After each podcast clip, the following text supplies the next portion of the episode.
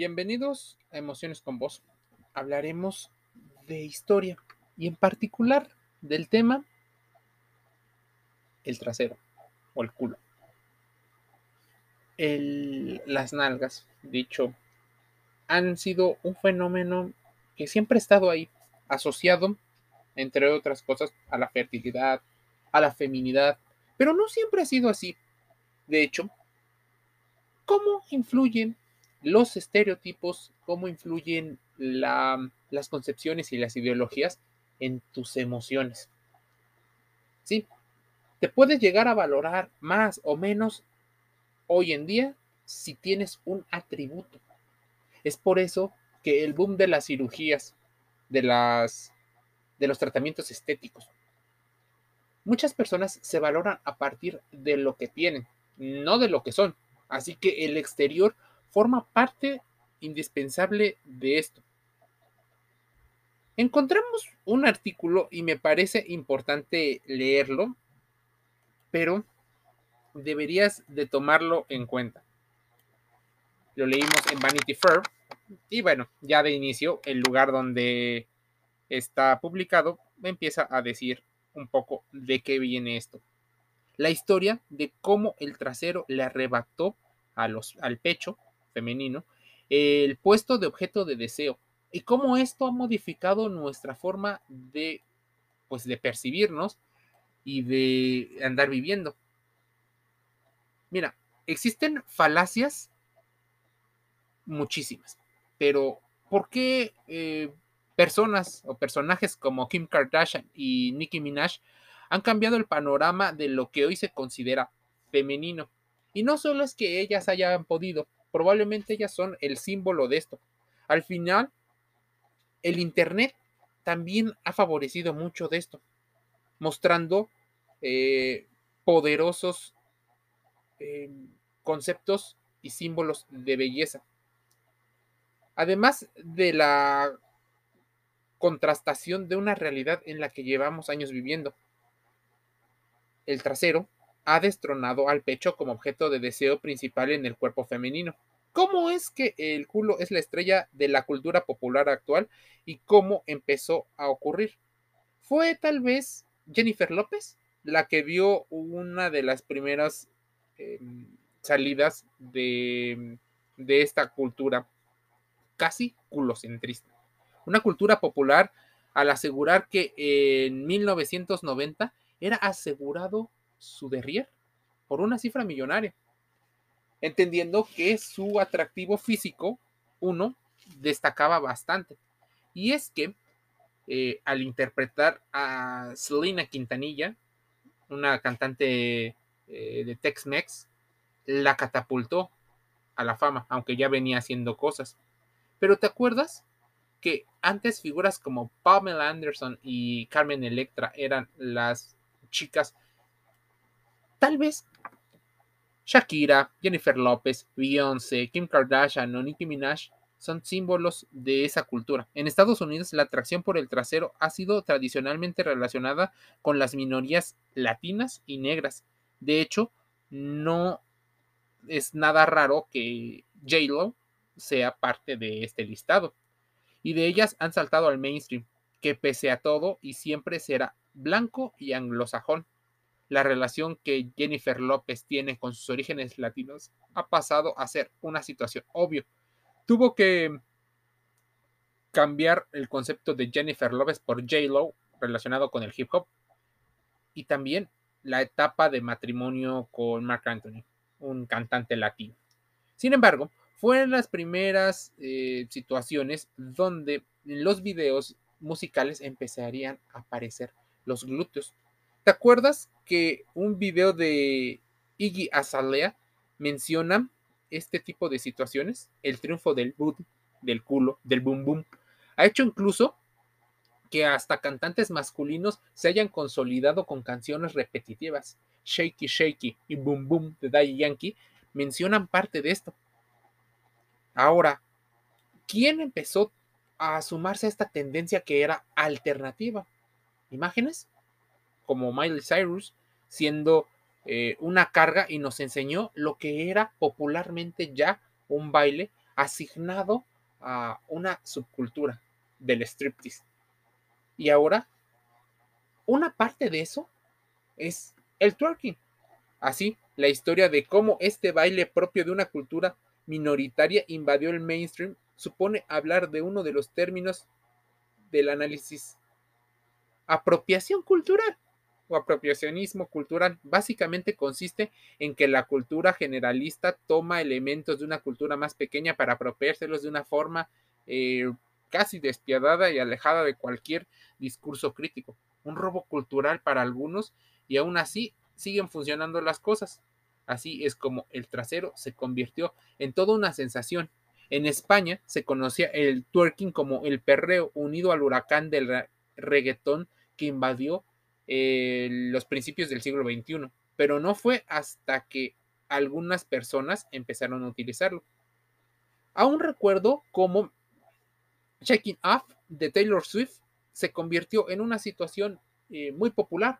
La chica blanca con pocas curvas moviendo parte de una escenografía relacionada y un culto al glúteo. Observemos ahora carreras donde tienen que ver con el movimiento.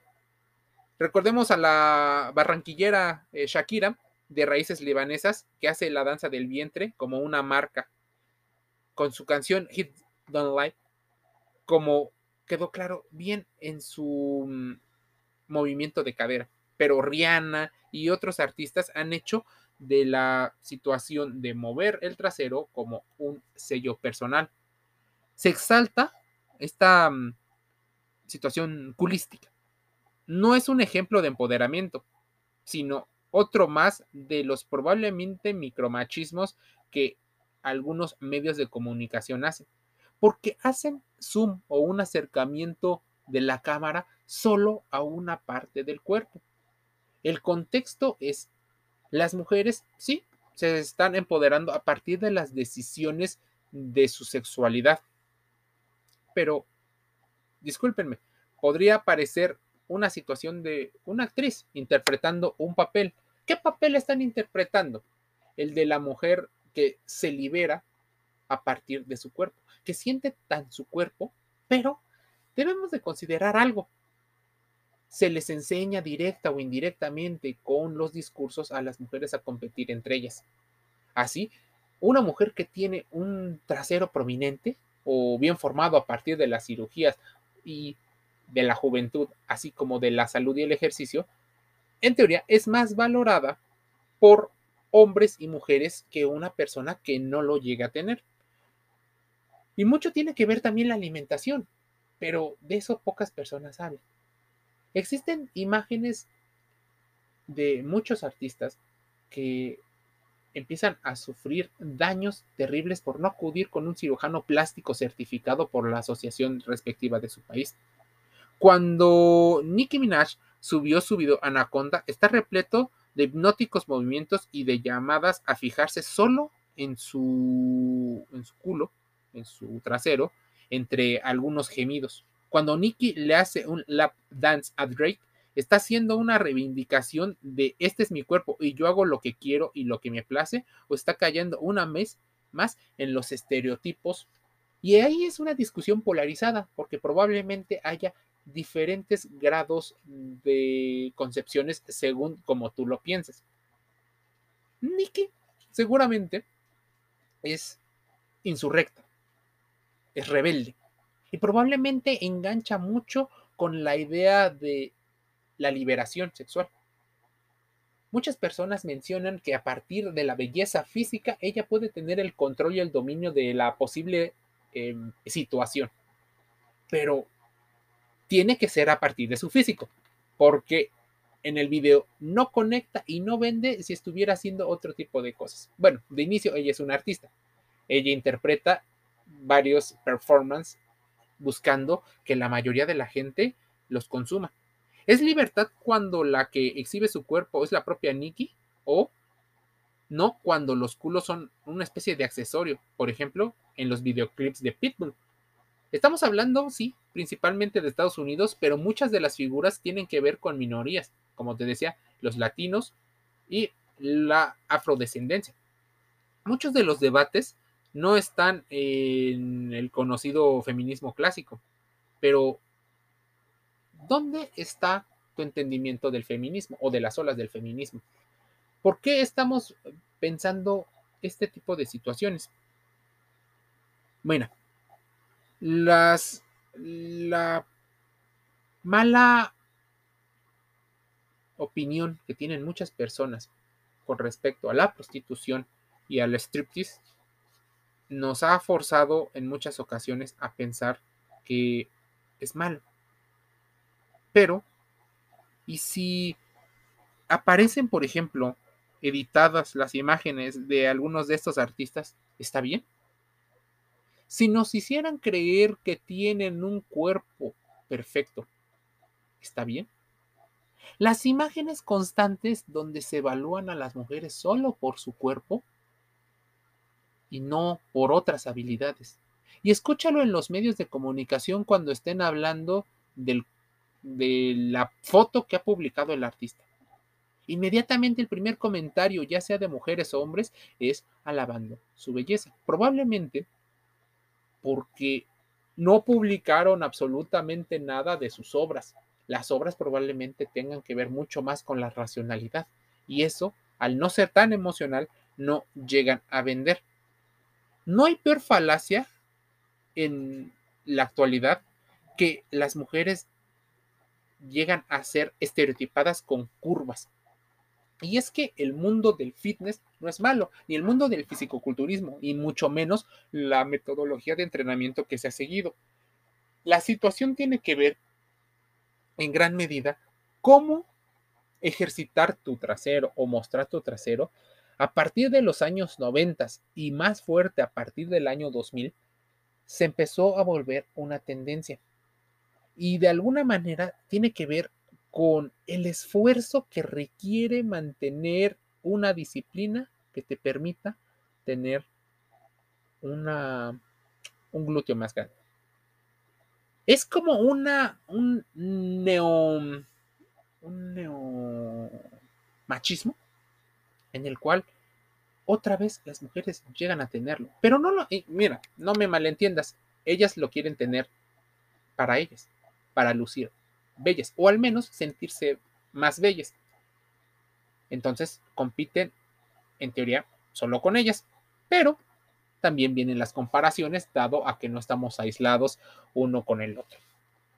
Entonces, si las mujeres compiten entre ellas por ver quién es más femenina, quién logra empoderarse más a partir de su cuerpo, quién logra tener una sexualidad mucho más abierta y sana. Ahora, la idea tendría que ser quedarse con la satisfacción en el interior, pero mostrarlo a muchas personas les hace pensar que existe un prejuicio relacionado con la validación, con el sentido de pertenencia. Y eso, a su vez, de manera inconsciente y directo al inconsciente colectivo, la validación del grupo. ¿Quién es el grupo? Pues otras mujeres y los varones. Dicen que así, poco a poco, el culo fue ganando posiciones en los medios de comunicación, porque se requiere mucho más esfuerzo para tenerlo que genéticamente lo que te dan las hormonas para el crecimiento del busto. Hormonalmente, puedes tener un busto grande sin necesidad de hacer absolutamente nada, incluso solo alimentándote como normalmente lo haces. Tal vez bien, tal vez mal, pero es una situación de glándulas mamarias y situación de grasa, que hablaríamos de química y de medicina. Pero el trasero puede ir una combinación entre músculo y grasa formarlo ante un estereotipo de tendencias anglosajonas, o sea, muy grande, muy redondo, a pesar de que tus estructuras como la cadera y las piernas sean pequeñas, habla del fetichismo que se tiene, de la forma en la que nosotros estamos interpretando nuestro propio cuerpo. ¿Qué ocurre, por ejemplo, con las mujeres que deciden operarse? deciden operarse para verse de determinada forma, para poder utilizar algunas marcas. Y estoy generalizando, claro, pero parte de este pensamiento y de esta reflexión tiene que ver con ello, hacernos las preguntas que normalmente no nos hacemos. ¿Por qué la comunicación de la moda y la belleza puso al culo o al trasero como una forma de alcanzar el éxito? La frase, las mujeres de verdad tienen curvas, dio incluso para una película llamada así. No es más que otra generalización tal vez cosificadora sobre lo que se supone que tiene que ser el cuerpo femenino se olvida de algo tan simple como que hay mujeres que pues no tienen un derrier grande y se olvida que las mujeres en ocasiones podrían no tener mucho pecho y eso no les quita absolutamente nada ni les pone nada. Se nos olvida definitivamente que la mujer no solo es definida por el tipo de cuerpo, sino también por sus pensamientos, sus sentimientos. En realidad, podríamos ver cómo todo esto se ha adaptado y las modas de los 80s y los 90s fueron adaptadas para las chicas. Hoy, tú puedes ver un baile en alguna red social donde la hipersexualización está enfocada en los traseros. Las poses te enseñan, le enseñan a las adolescentes a posar, incluso a valorar a otra mujer a partir de sus atributos. Y esto, aunque se puede considerar machismo por los posibles beneficios que tienen los hombres sin hacer absolutamente nada, realmente deberíamos de llamarle violencia o cosificación. Y sí, la cosificación también va de mujeres a mujeres, tal vez sin darse cuenta. Y la ideología puede ir en contra, una u otra. ¿Cómo fue creciendo? Bueno, a partir del ejercicio, a partir del trabajo, a partir de encontrar una nueva forma de un nuevo escalón de esfuerzo que tienen que hacer. Entonces, las Wonder Woman, aquellas mujeres que trabajan, que estudian, que a veces tienen diferentes roles, ahora se les agregó un nuevo rol, un nuevo techo de cristal a conseguir. Porque aunque las clases altas normalmente, las mujeres, no tienen tantas curvas, en las minorías, sobre todo en las clases medias y bajas, que son las mayores consumidoras, el estereotipo de riqueza y de belleza está asociado a este tipo de mujeres. Ver a Jennifer López, a Kim Kardashian, son mujeres relacionadas con el mundo del entretenimiento. O sea, nos están llenando de estereotipos en los cuales el ascenso social tiene que ir otra vez en el cuento de hadas, donde la mujer pobre triunfó a partir, entre otras cosas, de su talento, pero su belleza. Y se dedican a ser conductoras de televisión, se dedican a ser actrices, modelos, y en estos casos, a veces hasta influencers, donde posar y verse bella es lo que manda porque es su modelo de negocio. Si la música se relaciona y es una, muestra clara de la belleza, debíamos de entender entonces que esto puede ser momentáneo. ¿Qué pasará ante el cambio de contexto? Bueno, probablemente regresemos, como muchas de las modas, a que los pechos sean parte de esa historia. O posiblemente los cánones de belleza en el futuro no muy lejano tengan que ver con la multirracialidad, con la combinación de etnias. Y ya se está viendo. Existen figuras donde llegan a tener un tono de piel, pero con rasgos de otros lugares debido a las migraciones de las poblaciones. También podemos ver esas historias donde las personas que llegan a vivir a otro país se convierten en el éxito. Tal vez no sea Estados Unidos siempre, y tengamos que ver ahora un poco más al oriente debido a las cosas que vienen de Asia, predominantemente de China y el Japón.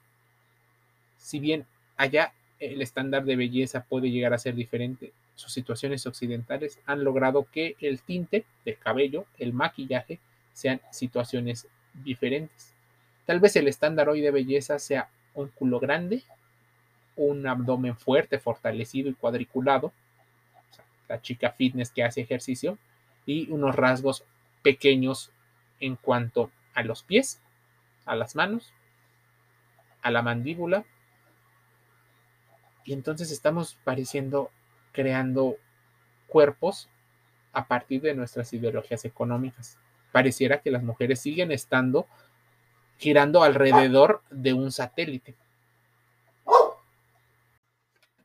Vamos entonces a reflexionar con respecto a que estamos viviendo una tendencia más, tal vez disfrazada de ideologías o reforzada con las ideologías. Probablemente estamos valorando hoy más algo que no valorábamos antes. Tal vez mucho tiene que ver con las tendencias económicas. Mucho tendrá que ver cómo estamos atrayendo cosas nuevas a lo ya visto.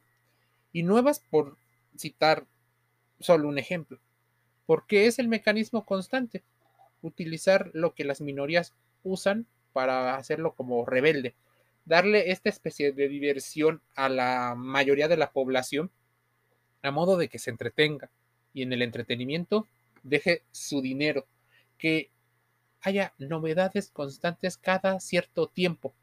Las novedades no solo eh, son producto de una compleja trama empresarial, sino también de fenómenos que se van adaptando socialmente.